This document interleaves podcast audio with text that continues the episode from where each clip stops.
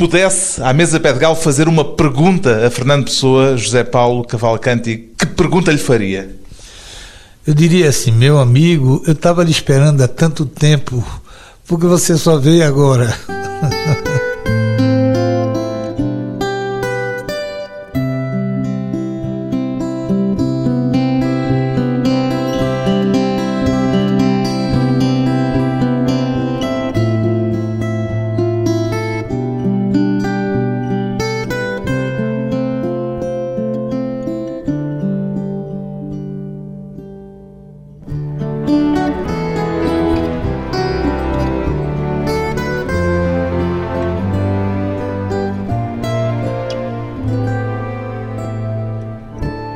Paulo Cavalcante e Filho, 63 anos, advogado, escritor, antigo Ministro da Justiça do Brasil. Se eu acrescentar ainda que é alguém obcecado pela obra de Fernando Pessoa, aceita essa designação, José Paulo Cavalcanti? Eu acho que você está sendo modesto. É mais do que obsessão? É, é uma coisa que eu não sei definir. Uma obsessão já é quase doença. Mais do que obsessão é doença mesmo. Escolha, escolha o que quiser. Em que momento é que Fernando Pessoa se tornou uma obsessão para si? O compromisso com Pessoa veio em 66, quando eu ouvi o grande João Vilaré recitando Tabacaria. Eu percebi que por trás das palavras havia algo sobrenatural. E desde esse momento eu percebi que estavam ligados para sempre. Não era ainda leitor de pessoa nessa altura? Foi uma introdução à pessoa? Ninguém nem sabia que existia Fernando Pessoa em 66 no Brasil. Isso foi na televisão ou foi ao vivo? Foi um disco em LP que eu ainda guardo, que hoje tem os CDs e o Vilaré foi, sem dúvida, o maior declamador de língua portuguesa de todos os tempos. Né? E em que momento é que esse seu interesse pela poesia de Pessoa passou a ser também um interesse pelo cidadão Fernando António Nogueira Pessoa? Foi uma consequência, porque a obra do Pessoa está bem estudada, entendeu? Há um autor mexicano, grande Otávio Paz. Otávio Paz, que no começo de um livro sobre ele, comparando a insignificância da vida à grandeza da obra, até diz que em pessoa a vida é obra e a obra é a vida. Isso é verdade, mas não é verdade inteiramente. Ou seja, não acredita que Pessoa tenha sido aquele homem sem biografia que normalmente se refere? Não, por trás do autor, por trás dos versos, das palavras, havia um homem que dormia, acordava, se vestia, trabalhava, tinha angústias, sonhos, saudades. Escreveu cartas a Ofélia? Escreveu. Então, quem é esse homem? Esse homem é uma sombra perdida. E eu, em busca desse homem, ninguém vai acreditar nisso, mas é verdade. Eu trabalhei nunca menos do que quatro horas por dia, por mais de oito anos. Nos domingos era da hora que acordava até a hora que dormia uma obsessão para tentar compreender o homem e acho Foi uma dedicação exclusiva. Eu refiz minha vida. Eu deixei de ler jornal. Descobri uma coisa curiosa. Você gasta mais de uma hora por dia lendo jornal, as mesmas notícias em vários lugares. Deixei de ler jornal, passei a sair mais tarde de casa. Deixei de almoçar, passei a fazer reunião com clientes na hora do almoço. Mas, mas estava a advogar ao mesmo tempo que advogado. andava nessa vida. advogado. Então voltava mais cedo para casa e ia até quando as letras baralhavam nos meus olhos. Então é uma obsessão de tentar chegar o mais próximo possível do homem. Pois bem, desse interesse nasceu Fernando Pessoa, uma quase autobiografia, é assim que se chama o livro, depois de o ter escrito ao longo destes quase 10 anos, quase uma década, a sua admiração por Fernando Pessoa transformou-se de algum modo, José Paulo Cavalcanti? Ela é hoje ainda maior do que eu supus que pudesse ser. Aumentou? Aumentou. Porque ali está o gênio em seu estado mais puro. É uma coisa enlouquecedora. A qualidade do texto de pessoa é uma coisa de outro mundo, é superior. Já contou que a ideia para o livro lhe surgiu naquilo a que chama um momento mágico. Foi uma espécie de epifania? Foi. O momento mágico é o seguinte: É um momento concreto? Foi um momento de luz que é o seguinte. Estava em casa? Estava, estava onde? em casa.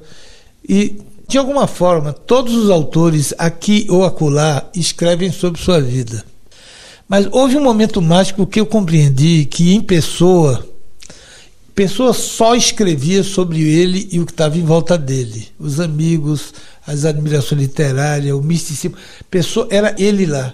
Nesse sentido, tudo que ele escreveu era como se fosse um diário secreto que esperou 70 anos até que alguém percebesse isso. Alguém é o José Paulo Cavalcanti? Eu podia ter sido qualquer outro. Quando eu tive esse momento mágico, eu reli as quase 30 páginas. Portanto, apercebeu-se de que Fernando Pessoa, e é assim que costuma formular isto, não tinha grande imaginação. Não tinha imaginação no sentido de que ele tinha a obsessão de escrever em torno dele. Não é no sentido pejorativo não, claro dizer que, que Mas... era alguém destituído de uma faculdade. Não, aí não. Aí é uma, uma vilania que ele não merece. Mas quando eu reli as quase 30 mil páginas, tudo se encaixava. Tudo. A vida dele estava ali, era, era só dar uma olhada. Vou dar exemplo. Qualquer escritor, o verso na tabacaria. Se eu casasse com a filha da minha lavadeira, talvez fosse feliz. Essa é uma ideia recorrente. Se eu aspirasse uma vida mais simples, talvez não quisesse ir tão longe, talvez fosse. Isso, isso com qualquer outro era, é uma ideia. Em pessoa, eu sabia que não era. Eu sabia que tinha de haver uma filha de uma lavadeira. Sabia que havia uma lavadeira Irene, sabia que havia uma filha Guiomar, e soube que houve um romance, e portanto eu sabia onde procurar. Então, quando o dono da tabacaria encontra o Esteves, o Esteves pode ser Antônio, José, eu, Paulo, pode ser. Não, uma pessoa não Tinha era. de haver um Esteves. Tinha de haver o Esteves. Portanto, a consequência disso foi descobrir que tudo aquilo que era referido tinha de ter uma correspondência biográfica na vida de Fernando Pessoa. Às vezes, quase desesperante. Vou pegar esse Esteves para você ter uma ideia.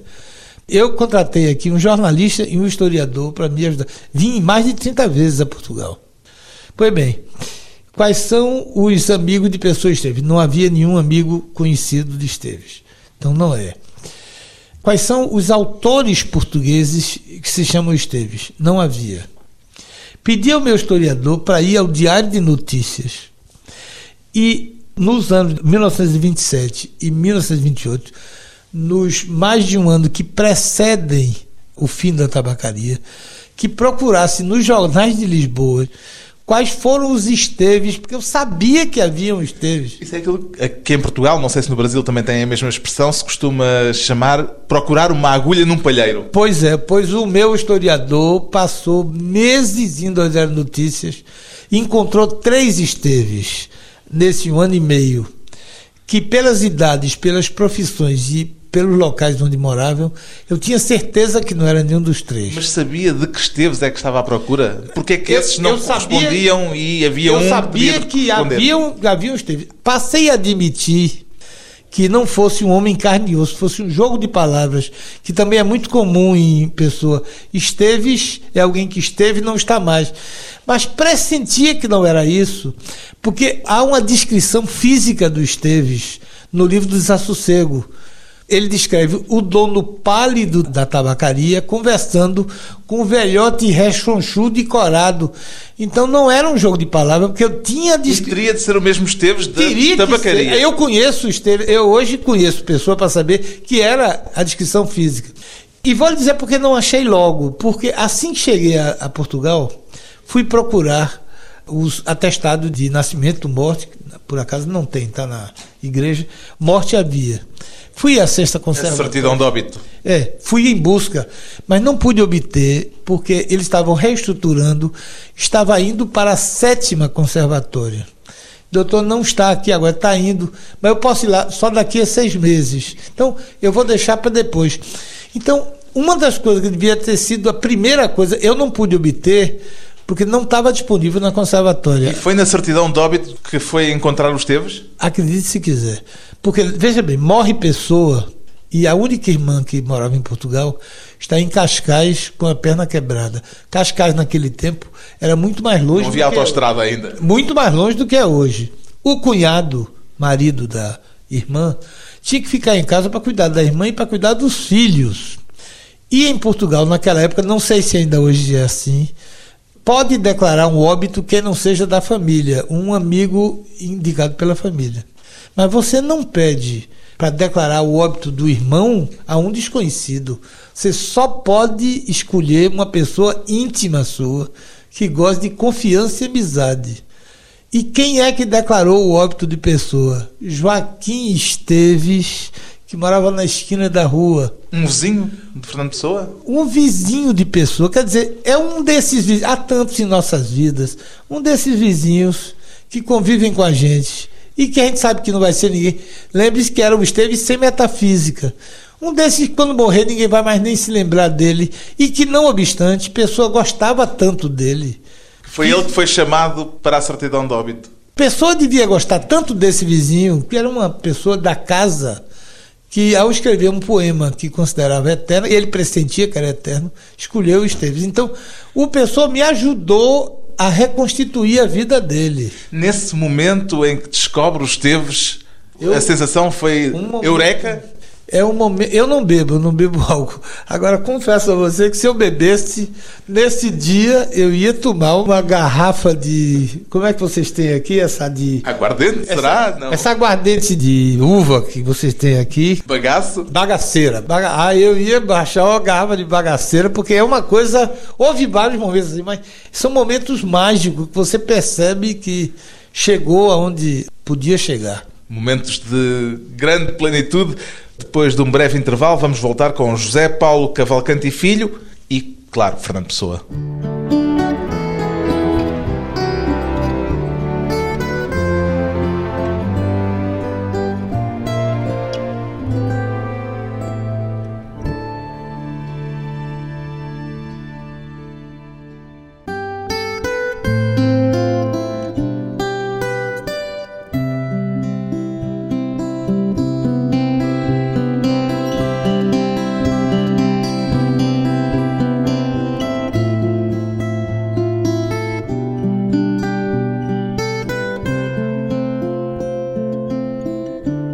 Regressa à conversa com o escritor, advogado e investigador pessoano José Paulo Cavalcante e Filho.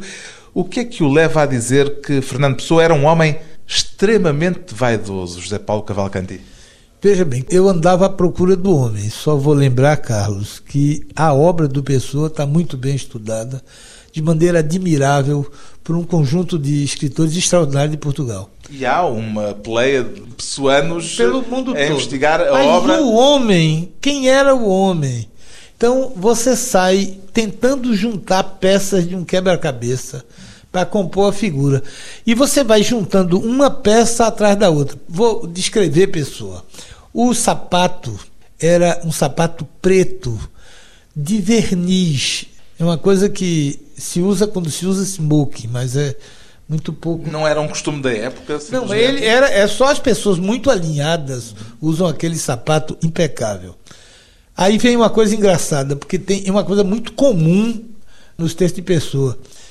Quando fizeram a transcrição das anotações de pessoa, aparece que a sapataria em que ele comprava, o sapato era sapataria com texto. Não era. Eu pedi ao meu historiador que visse onde é que ficava contexto. Depois foi a conservatória, fez o registro. Nunca existiu uma sapataria com texto. Então, de onde é que vinha o erro? Aí eu pedi a ele, eu, eu descrevi, eu disse, você vai do começo da Rua do Ouro. Bem, deixe-me só fazer aqui um parênteses. Isso foi trabalho de detetive. foi. Foi essa obsessão. Por isso que eu disse, obsessão é pouco. Eu pedi para ele vir da Rua do Ouro, onde estava a loja onde ele comprava camisa, até a Lourenço de Santo, da Restauradores. Para ver era se... dos fatos. Era, que eu já chego lá. Para ver se tinha alguma loja de sapato cujo título fosse parecido com o contexto. E encontrei, vizinha da Casa Lourenço Santos, a maior sapataria de Lisboa do começo do século, que era a sapataria Contente. Contente. Então, o que aconteceu? A pessoa que decodificou as palavras de pessoa, como a letra dele era muito ruim, quando ele viu contém o N trocado, imaginou que era um X. Fica o contexto. Aí virava conteste, não, aí ele arredondou o O, virou contexto. Nunca houve contexto. O que se diria é que isso é um detalhe sem importância nenhuma. Para os outros, para mim ela é a essência do. Então comprava na Contente.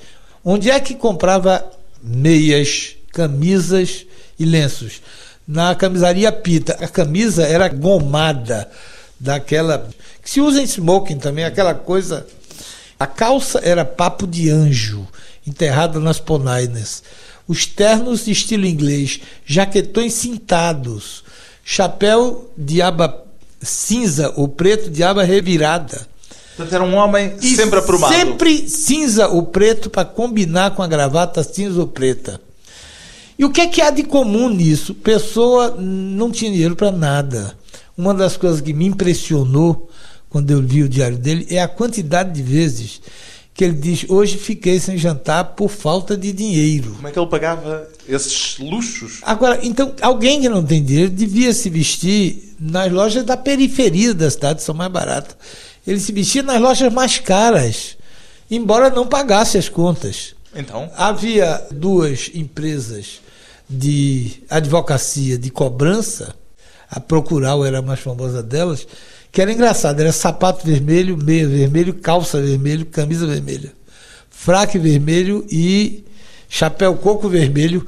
Quando, um, eram os cobradores. Os cobradores. Quando vinha um homem daquele, ambulante, que batia na porta de alguém, era morte, porque era sinal que o jeito estava devendo.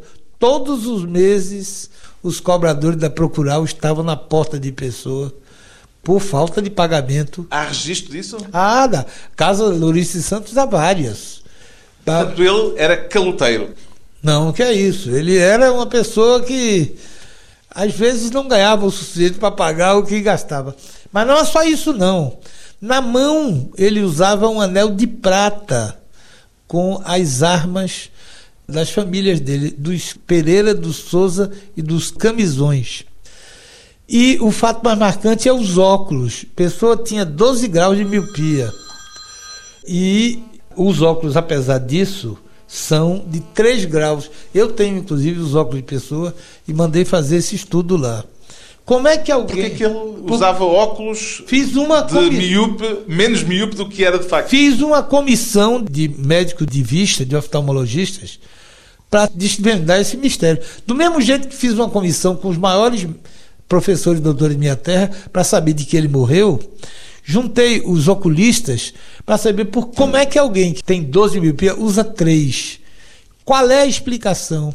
E a explicação veio de uma pergunta minha meio idiota, Carlos, que foi o seguinte: naquele tempo as lentes não eram essas lentes fininhas de hoje, Varilux.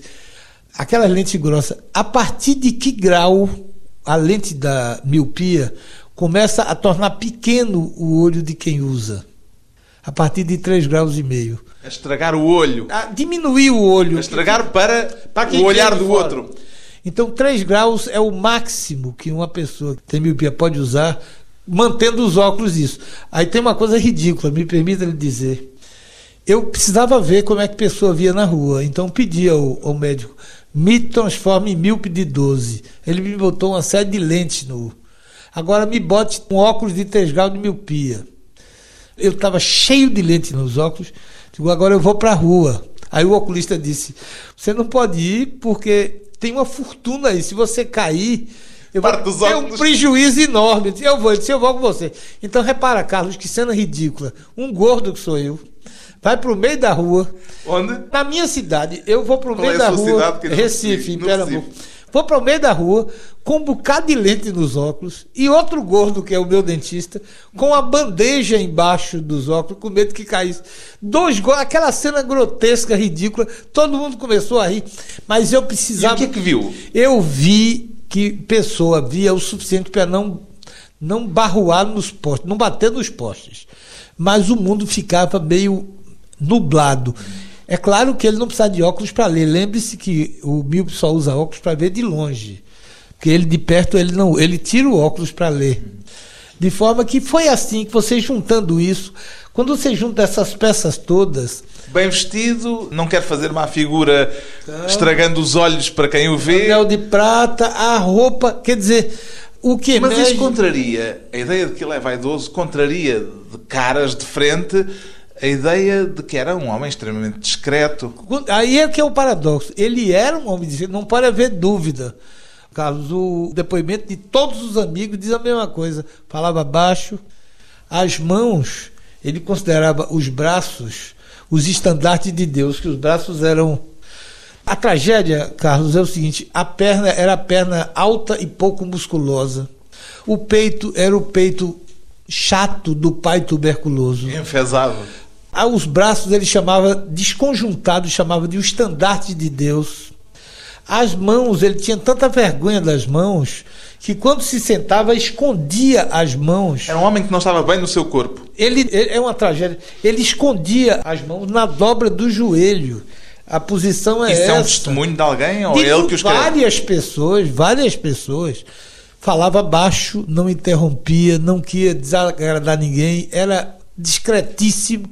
Então é uma figura complexa, porque a figura do vaidoso no vestir supõe você seja um exibido. Esse não era. A pessoa era muito mais complexo do que isso.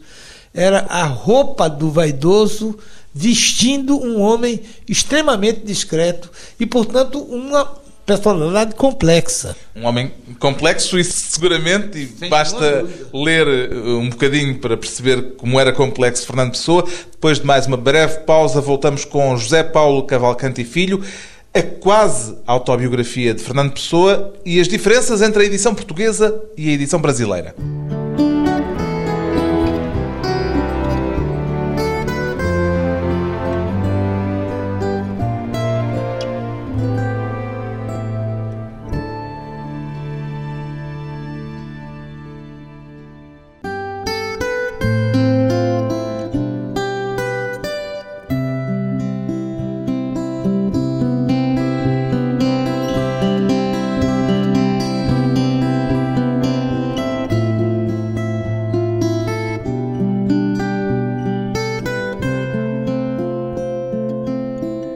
Convidado hoje para a conversa pessoal e transmissível, o advogado brasileiro José Paulo Cavalcante e Filho, que dedicou quase uma década à investigação das ligações entre o que Fernando Pessoa escreveu e aquilo que Fernando Pessoa viveu. Qual terá sido para si, José Paulo Cavalcanti, a descoberta mais entusiasmante que fez nesse longo processo de investigação? O que mais me surpreendeu é descobrir um conjunto de informações que boa parte delas me foram dadas por pessoas vivas. Se você considerar que pessoa morreu em 35, eu sou um estrangeiro aqui em Portugal.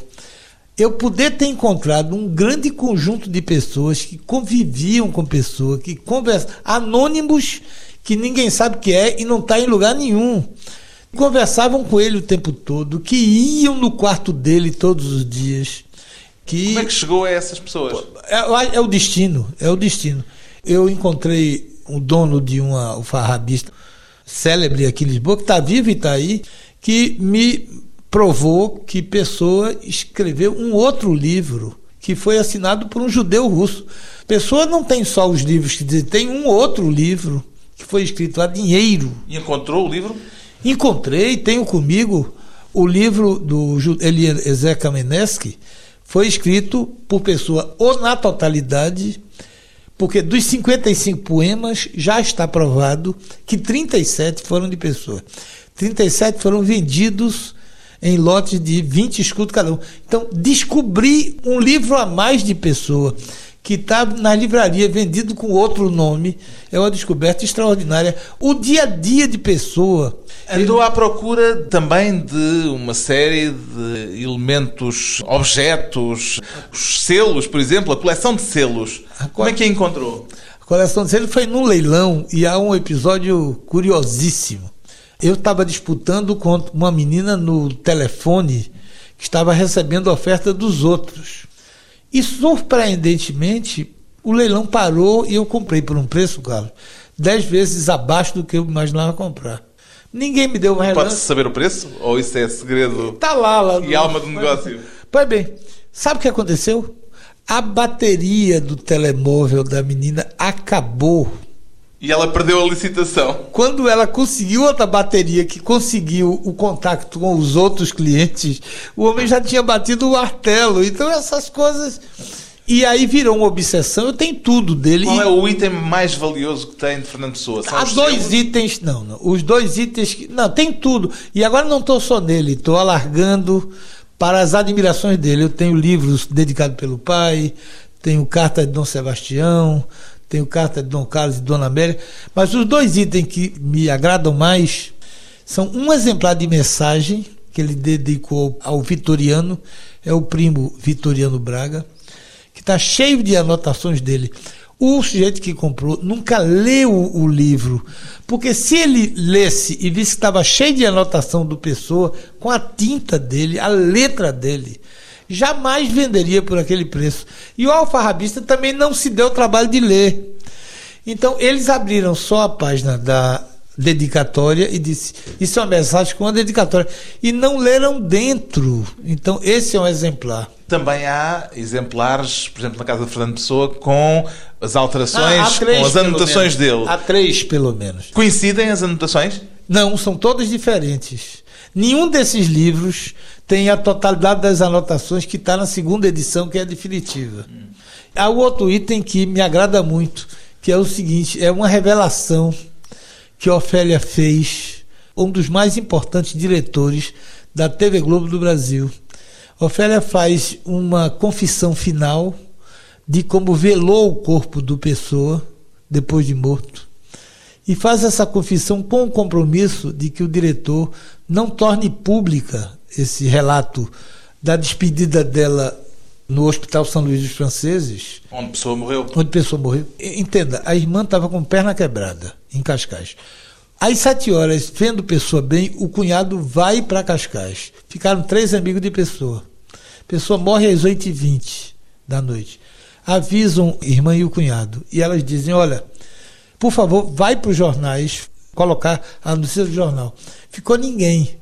Então, uma das freirinhas liga para a Ofélia e diz: Seu amigo está aqui, você não quer se despedir? Ela vai em segredo, entra pela entrada de serviços, passa a madrugada velando pessoa, descreveu a cena, cena belíssima, botou a mão dele na mão dela, fica alisando, uma, descrição, um romance suburbano. Até que vem o sol e diz: Olha, está na hora de ir. Aí, E o José Paulo Cavalcante tem essa carta, esse relato? na hora que ela está saindo, a freirinha vira-se e diz: Eu acho que o Pessoa gostaria que você levasse isso. Aí tira do bolso direito do pijama de Pessoa um livrinho. Estava na biblioteca de Pessoa, que foi dedicado a ele por Da Cunha, que é o amigo dele, Alberto da Cunha Dias. O menor livro da estante, que é Sonetos Escolhidos de Bocage. Por isso que ele levou, cabia no bolso. Por isso que ele, antes de morrer, eu disse: dá-me os óculos. Ele sabia que Era ler? queria ler.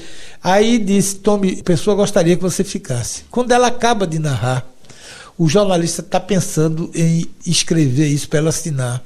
Ela diz: Como ninguém vai acreditar quando eu contar, eu dou-lhe de presente. Aí pega o livro, que estava no envelope de mercearia marrom, desde 35, e dá o livro de presente ao jornalista. Isso é a prova de que nós. Entrega o livro a ele. Esse livro está comigo. Comprou-o também. Num leilão? Não, digamos que houve uma troca de gentilezas. Ele me cedeu o livro e. Mas mais do que o livro, eu talvez, quem sabe, eu não me lembro de ter pago a ele nada, não. Mas, mas o que eu acho importante, eu disse a ele, mas por que é que você não, não relatou isso? Zé Paulo, isso eu fiz em 85, ela só morreu em 92. Eu estava esperando que surgisse um momento para escrever. Não surgiu. Você, meu amigo, está escrevendo o livro, conte você em vez de eu. Pode me botar meu nome que eu confirmo a hora que você quiser. São momentos muito especiais da vida da pessoa. que- Esse gosto especial por eh, itens particulares de Fernando Pessoa não teme que possa confundir-se a partir de certa altura com uma espécie de fetichismo? Vai ver que é mesmo. Mas eu em casa tenho um museu. Eu estou com essa dificuldade. Eu já disse a meus filhos que não vai ficar com eles. Quer dizer, o destino disso é público. Porque não sei se você sabe, Carlos, a devoção por pessoa no Brasil é muito maior do que aqui em Portugal. Há uma explicação para isso? Eu acho ao contrário, eu acho que talvez haja explicação de por que é que vocês não gostam de pessoa. Será aquela máxima de que santos da casa não, não fazem é, milagres? É, é, isso, não, é outra. Há uma razão política, talvez. Ele, no primeiro momento, apoiou o Salazar e a esquerda ficou toda contra ele. No segundo momento, ele fica contra Salazar, a direita também fica contra. Ele apoia poetas notoriamente homossexuais. O moralismo era muito grande, então houve uma resistência à pessoa que não há no Brasil. Já agora, um tópico importante esse dos poetas homossexuais, uma vez que diz que tudo na biografia de pessoa corresponde àquilo que ele escreveu, ou vice-versa, os versos, por exemplo, de caráter mais homossexual, de Álvaro de Campos, que correspondência é que têm com a biografia de Fernando Pessoa? Tem o seguinte, é preciso explicar isso. Álvaro de Campos começa escrevendo como um poeta homossexual, que no fundo era a natureza de pessoa. Ele nunca foi homossexual. Se vivesse hoje, talvez até fosse, mas a reação social era muito forte naquela época. Então ele começa escrevendo como homossexual, talvez pessoa no fundo fosse. Mas isso só vai até pouco depois de 20, quando a pessoa conhece Ofélia. Porque a partir daí, lentamente, Álvaro de Campos deixa de escrever como homossexual e passa a escrever como se fosse pessoa. Tanto que nos poemas finais, Álvaro de Campos está casado com a mulher. E a mulher fazendo costura junto dele, velejatura é isso. Então, é outra coisa curiosa, viu, Carlos? Deixa eu lhe dizer isso. Vamos pegar Álvaro de Campos para provar como é que ele compunha seus personagens. Eu fico dizendo ele não tinha imaginação e você pode duvidar. Álvaro de Campos. Por que é que Álvaro é de Campos? Porque pessoa tinha um sósia, que era um dentista, cinco anos mais moço do que ele, chamado Ernesto de Campos. Então, se Ernesto de Campos era a cara dele, Álvaro é de Campos, como Ernesto. Onde nasce Álvaro de Campos? Em Tavira. Por quê? Porque em Tavira é a terra do avô paterno de Pessoa. E nasce em que dia? 15 de outubro. Por quê? Porque é a data de nascimento de Nietzsche e de Virgílio, duas admirações literárias. Mas e Álvaro de Campos é engenheiro naval? Por quê? Porque o genro de Tianica, que morava no quarto junto do dele, era engenheiro naval. Então, Portanto, Fernando Pessoa é uma espécie de esponja daquilo que tem à volta então, dele. Então, ele não imagina no espaço. E agora uma pergunta um bocadinho provocatória. Não há nesse interesse por dados pessoais algo que está mais próximo da cuscovelhice do que da literatura? Talvez. Ou mas... isso acrescenta alguma coisa não, em termos literários não, à compreensão seguinte, da obra de pessoa? Eu queria ler um livro que não existia. Eu queria conhecer o homem pessoa, nas suas grandezas, nas suas misérias. Mas o autor continua sendo magnificamente estudado o homem não, o homem foi um pouco abandonado. Agora, para acabar a pergunta mais difícil, se calhar que lhe poderia fazer nesta conversa, qual é o seu verso preferido de Fernando Pessoa? O meu verso preferido é um que nós fizemos juntos. O senhor e Fernando Pessoa? Ah, é, porque você sabe que eu vi no chiado. Minha mulher acha que. Viu o quê? Aquela estátua? Não, estátua ele em carne e osso. Minha mulher acha que é um sósia, mas eu prefiro dizer que minha mulher não entende nada de fantasma. Há um começo de um soneto de pessoa que sempre me fascinou, porque não se sabe quando escreveu, por que escreveu, para quem escreveu e por que parou no meio. Então ele escreveu as seis primeiras linhas. Então eu tomo a liberdade, até porque seis linhas de um gênio e oito de um qualquer que sou eu. Vou lhe dar em primeira mão isso, cara. Então é o soneto. Chama-se Soneto da Mágoa. Soneto composto a meias por Fernando Pessoa é e José Paulo Cavalcante. É, você vai ver a diferença de qualidade dos seis primeiros versos para o resto. Soneto da mágoa. Ah, se soubesses com que mágoa eu uso esse terror de amar-te sem poder, nem dizer-te que te amo de confuso, de tão senti-lo nem o amor perder. Se soubesses com que ódio a não saber, falar-te do que quero me escuso, aí entro eu.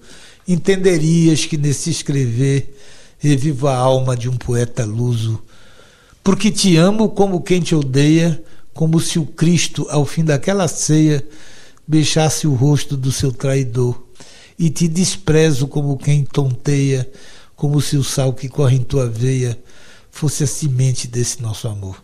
Um soneto a duas vozes, Fernando Pessoa e José Paulo Cavalcanti, um investigador brasileiro que passou a tratar Fernando Pessoa por tu. José Paulo Cavalcanti Filho é o autor do livro Fernando Pessoa, uma quase autobiografia, edição Porto Editora.